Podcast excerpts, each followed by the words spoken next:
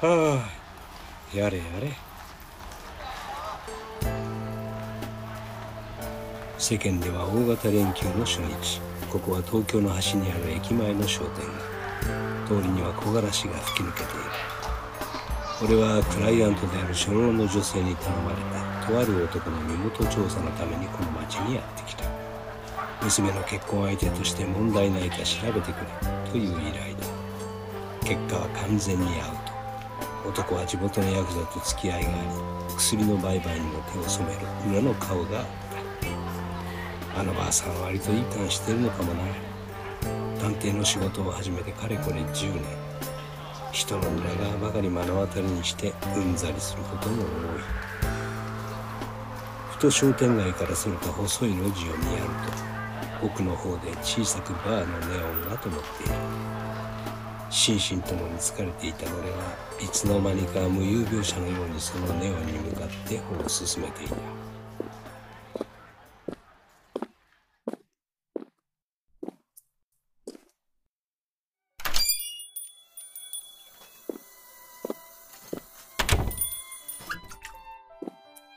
いらっしゃい。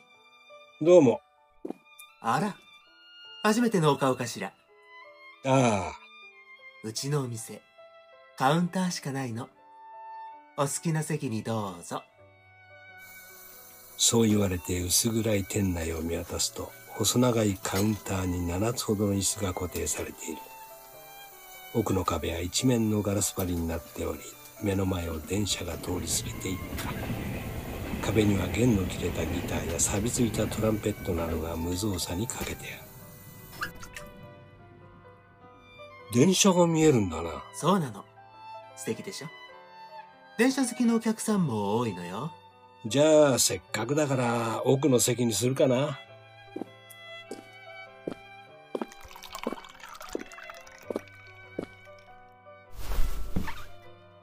はあ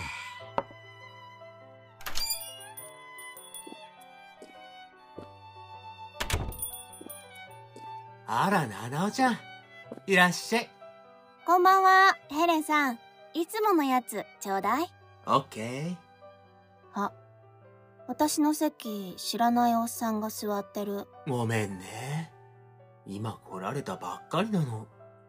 私、電車を見るのが好きでこのお店来てるのに。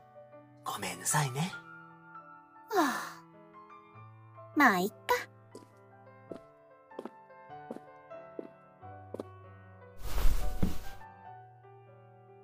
若い女が店に入ってきてバーテンダーと何か声を交わしてから俺の二つ隣の椅子に腰をかけたまだ高校生くらいだろう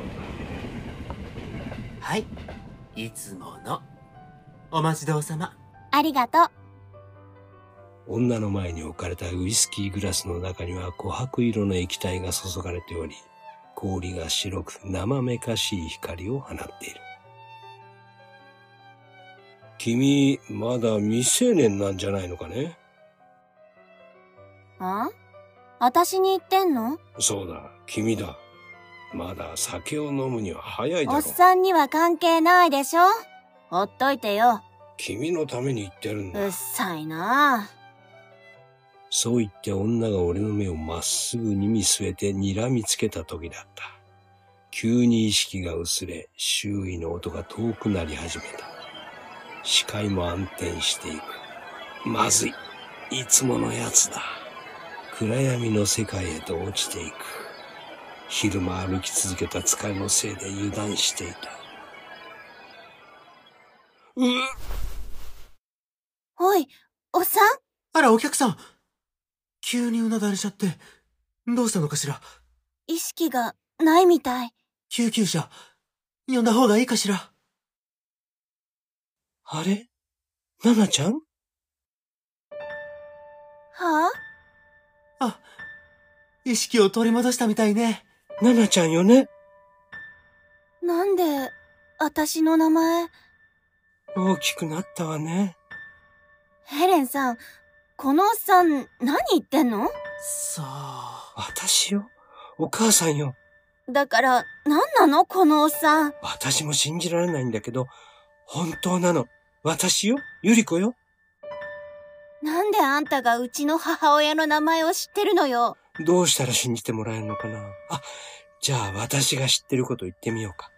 なんの仲良し幼稚園、長池小学校、それで、松木中学校では演劇部。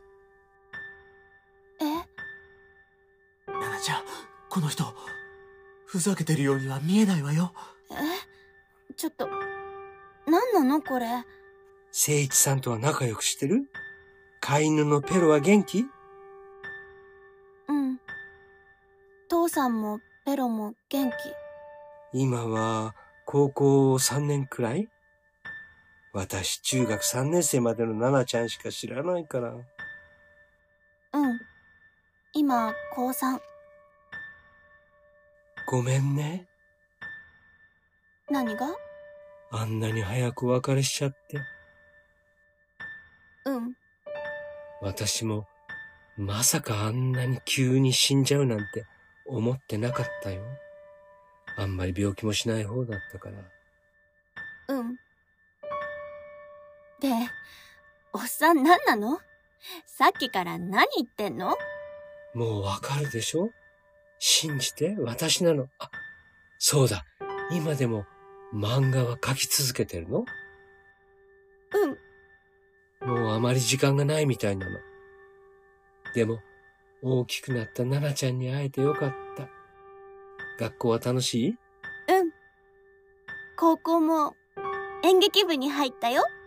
お弁当はどうしてるの自分で作ってる。ついでに父さんの分も。ありがとう。本当は私がやってあげたかったんだけどね。ごめんね。ううん。大丈夫。幸せになってね。絶対よ。約束してね。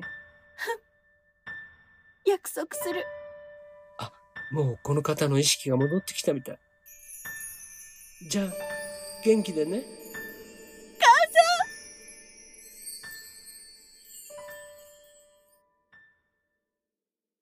母さ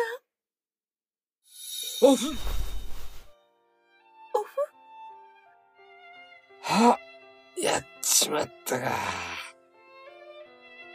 あんた、おっさん誰と話してた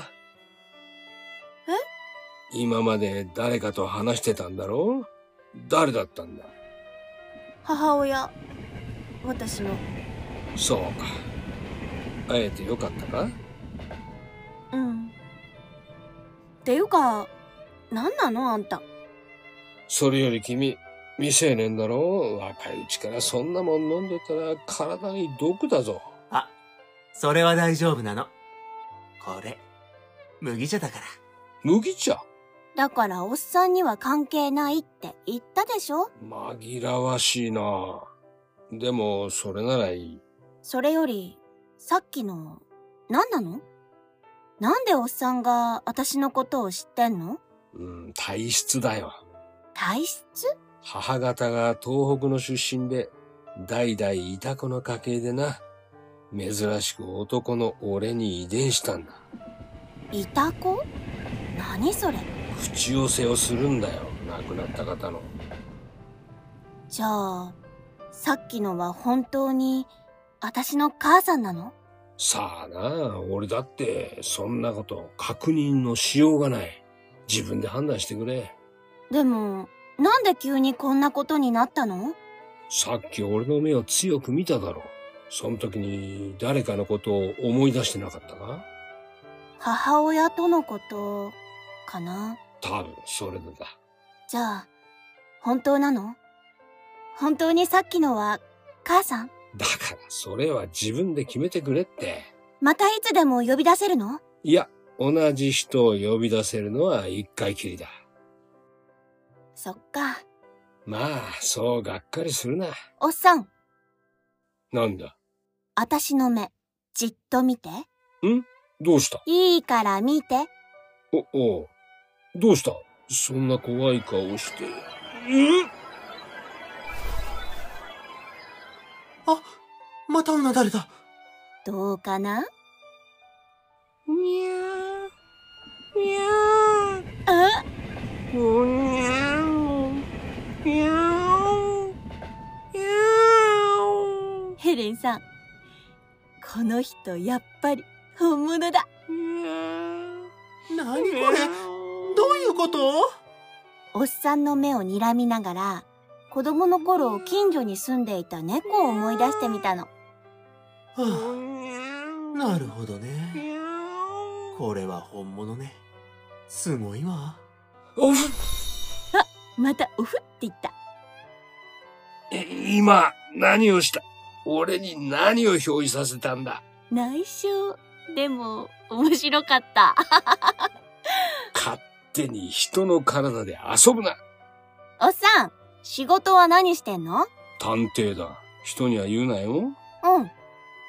ねえ、お願いがあるんだけど、お願い会ってほしい人がいるんだ。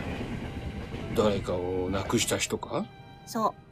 ダメ遠いのかここから電車と船で2時間くらい。断る。あいにく金がなくてな。交通費は出すよ。謝礼も少しなら。本当かうん。謝礼は本当に少しだけど。まあ、それならいいか。じゃあ、早速出発しよう。今からかもう7時半だぞ。いいから。行くと決めたんだからさっさとしなさいよ。男でしょああ。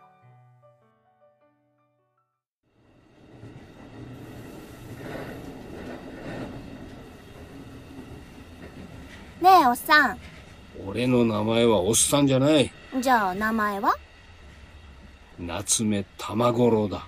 玉五郎転がる玉に数字の5に太郎の郎まあ、それでいい。それでいいって何よ。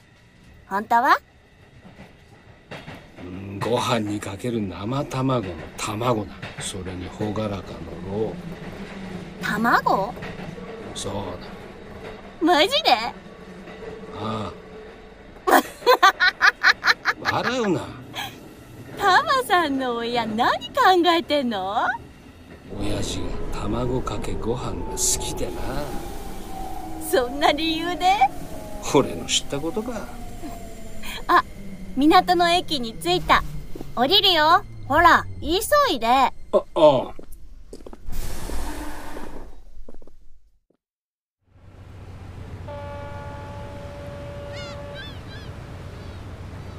それで今から会う人はどんな人なんだゆかさんっていう女の人私のいとこで港近くのキッチンカーで焼き鳥を売ってんのそれで誰に会いたい内緒の内緒なんでだまだ完全にはタマさんの能力を信じきれてないから試してみるってことかそうまあ勝手にしてくれでも急に行ったらびっくりするんじゃないかさっき電話入れておいたタマさんのことも伝えてあるそうか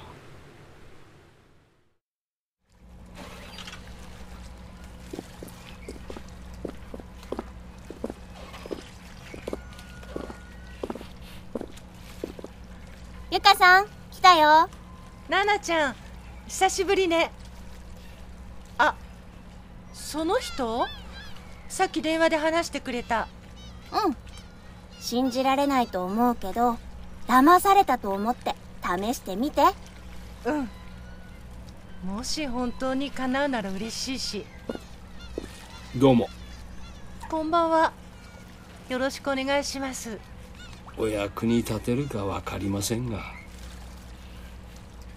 どうしたらいいのゆかさん、会いたい人のことを心に念じながら、このおっさんの目を強く睨んでみて。別に睨む必要はないしっかり見つめてくれれば大丈夫だああ、そうなんだ。ちょっと待って今そっちに行くからキッチンカーから顔を覗かせていたユカという女が車から降りて目の前にやってきたちょっと待ってね心の準備をするからうん、それじゃあお願いします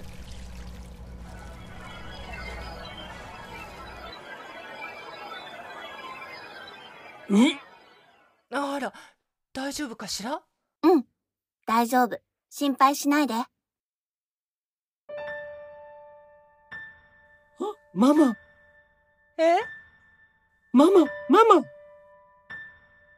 たくちゃんなのママ、僕ずっとママに会いたかった。たくちゃんママ、どうして急にいなくなっちゃったのえ僕、公園でボールを追いかけてたら、ママがいなくなっちゃったんだ。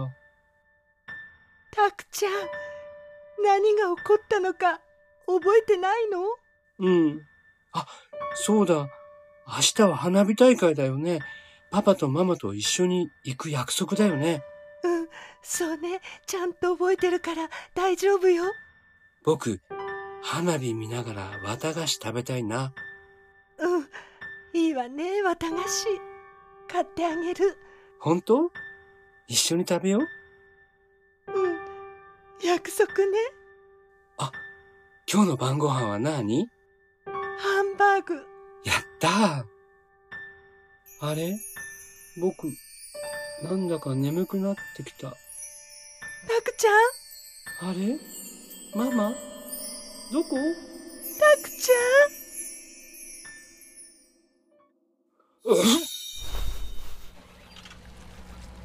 あ、戻っちゃった。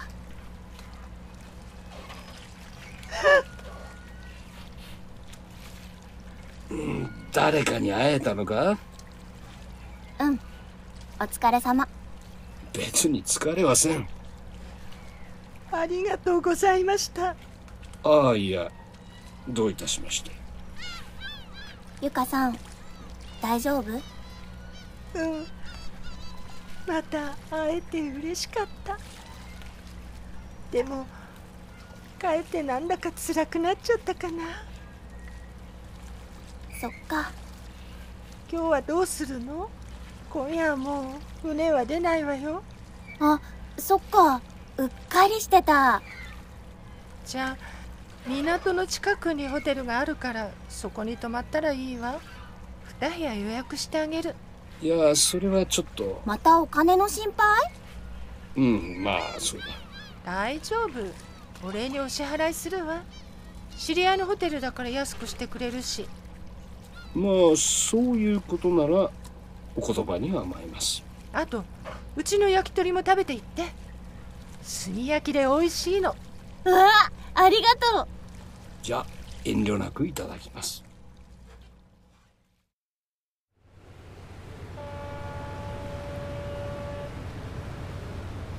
翌朝、朝一番の船に乗って俺たちは島を出た。ねえ、タマさん。うんもう一人だけ会ってほしい人がいるの。誰だまた女の人。最近誰かを亡くしたのかうん。そこまでの交通費は私が出すから大丈夫。そういや昨日のゆかさんって人は誰に会ったんだ息子さん。去年、まだ5歳で亡くなったの。病気かううん。交通事故で。一瞬だったから、ご本人は自覚もなかったみたい。そうかゆかさん喜んでたかうん。ちょっと、辛そうだった。そうか再会できることが必ずしも幸せなこととは限らないからな辛い思いをすることもあるかもしれんそっか私余計なことしたのかなそれはやってみないとわからんその人の気持ち次第だうん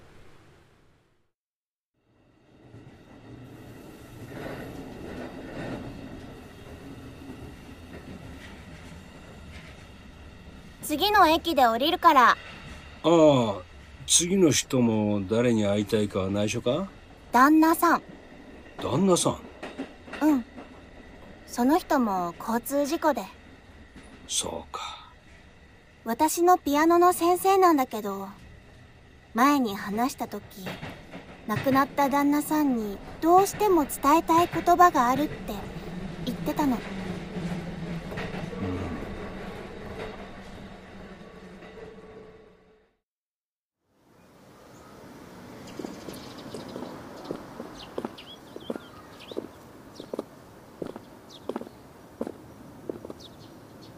ここがミキさんのお宅まだ9時前かこんな朝から大丈夫かな大丈夫電話してあるから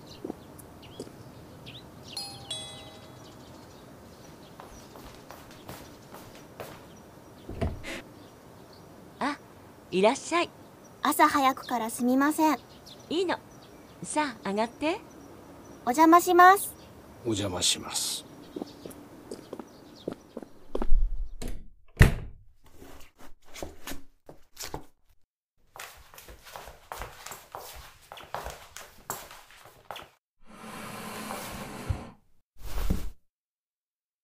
ナナちゃんこの方が電話でお話しされてた方なのねはい夏目と申します私あんまりそういうの信じない方なんだけど大丈夫ですとりあえず試してみてくださいわかったどうしたらいいのこの人の目をじっと見て旦那さんのことを思い出してくださいそうなのじゃあちょっと失礼してミキという女が少し恥ずかしそうな顔をしながら俺の目を覗き込んできた数秒もするといつものように俺の意識は暗い闇の中へと落ちていった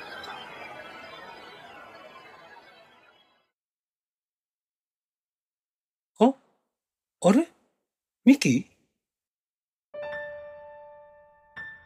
ゆうやごめんな何があんなつまんないことで喧嘩しちゃって喧嘩ってほら、日曜の朝の喧嘩。ちょっと仕事で嫌なことがあって、機嫌が悪くてさ。喧嘩なんてどうでもいいじゃないあの後俺、黙って家を出て散歩に行ったんだけど、そうよ黙って出て行かないでよああ、そうだ。あの時、交差点で車が突っ込んできて、やっぱり俺、死んじゃったのかなうんうんごめん。バカごめんってば、バカなんで死んじゃったのよわざとじゃないんだよ。仕方ないだろあんな喧嘩をした後なのにうん買いに行ってくれたんでしょああ、ミキの誕生日だったからな。ちゃんと手元に届いたよ花束と新しいネックレスあれ、気に入った気に入ったケーキは食べられなかったそりゃそっか。事故に遭ったんだもんな。バカそろそろみたいだな。ゆうやそうだ。あの日、ちゃんと言えなかったけど、改めて、お誕生日おめでとう。ありがとう。私も、ゆうやに言いたいことがあるの。何私を、ゆうやのお嫁さんにしてくれて、ありがとう。たった3年間だったけど、あなたと結婚できて、私、幸せでした。そりゃよかった。俺も幸せだったよ。じゃあ、元気でね。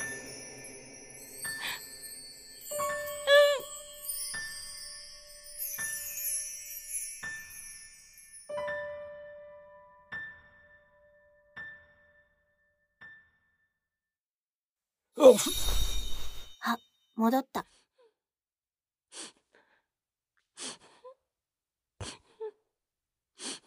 ミキさんちゃんと話せたのかうん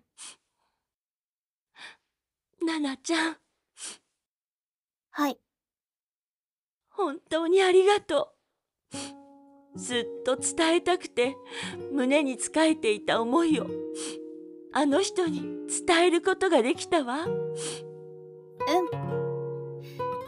えたい思いって感謝の気持ちだったんですねうん。何にも言えないまま、急にいなくなっちゃったから。ミキさん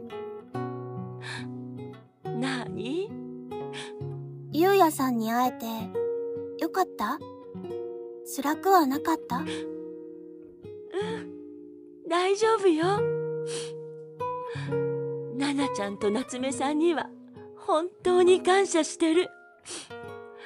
伝えるべき言葉を伝えることができて、私、やっと前を向いて歩いていける気がするの。そっかよかった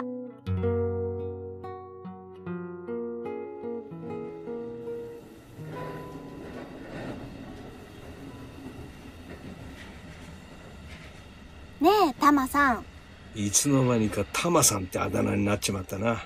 ご提案がありますどうした急に改まって。これ仕事にしましょう仕事俺には探偵という仕事が。でも全然儲かってないんでしょまあな。とってもいい仕事だと思うのきっといろんな人を幸せにするよでも俺は気を失っちゃうから何が起こったのかもわからないし。それそこなのだから私をマネージャーにしてくださいマネージャー仕事を受け付けたり現場に付き添ったりしてフォローするから私を雇ってだからそんな金はないって。大丈夫この仕事絶対稼げるからお金の心配はいらないようーん。そんな仕事ありなのかな。大ありだよ私に任せて必ずしも人を幸せにするとは限らないぞ。それはそうかもしれないけどそれはその人にお任せしちゃえばいいのよどう受け止めるかはその人次第なんだからまあそりゃそうだな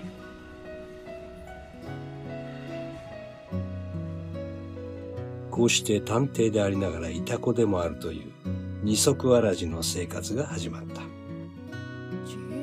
いつものように俺は客の前で失神し意識が戻ると目の前の客が泣いていたり落ち込んでいたり笑っていたりするこんな仕事もなかなか意味があるのかもしれないと思い始めた今日この頃である。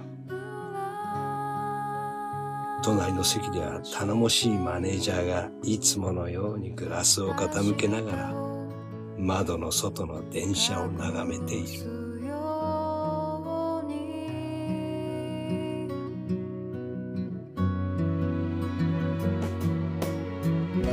散らかる思い出たち一つ一つ集め希望をただ紡いでゆくそのたび明日を引き寄せてる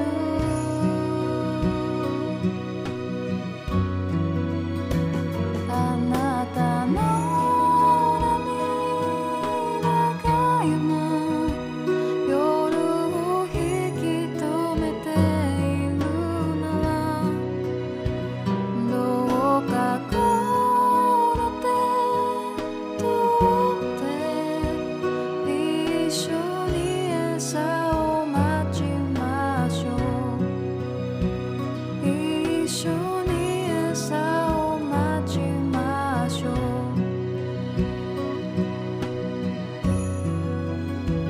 一人でいたい時だって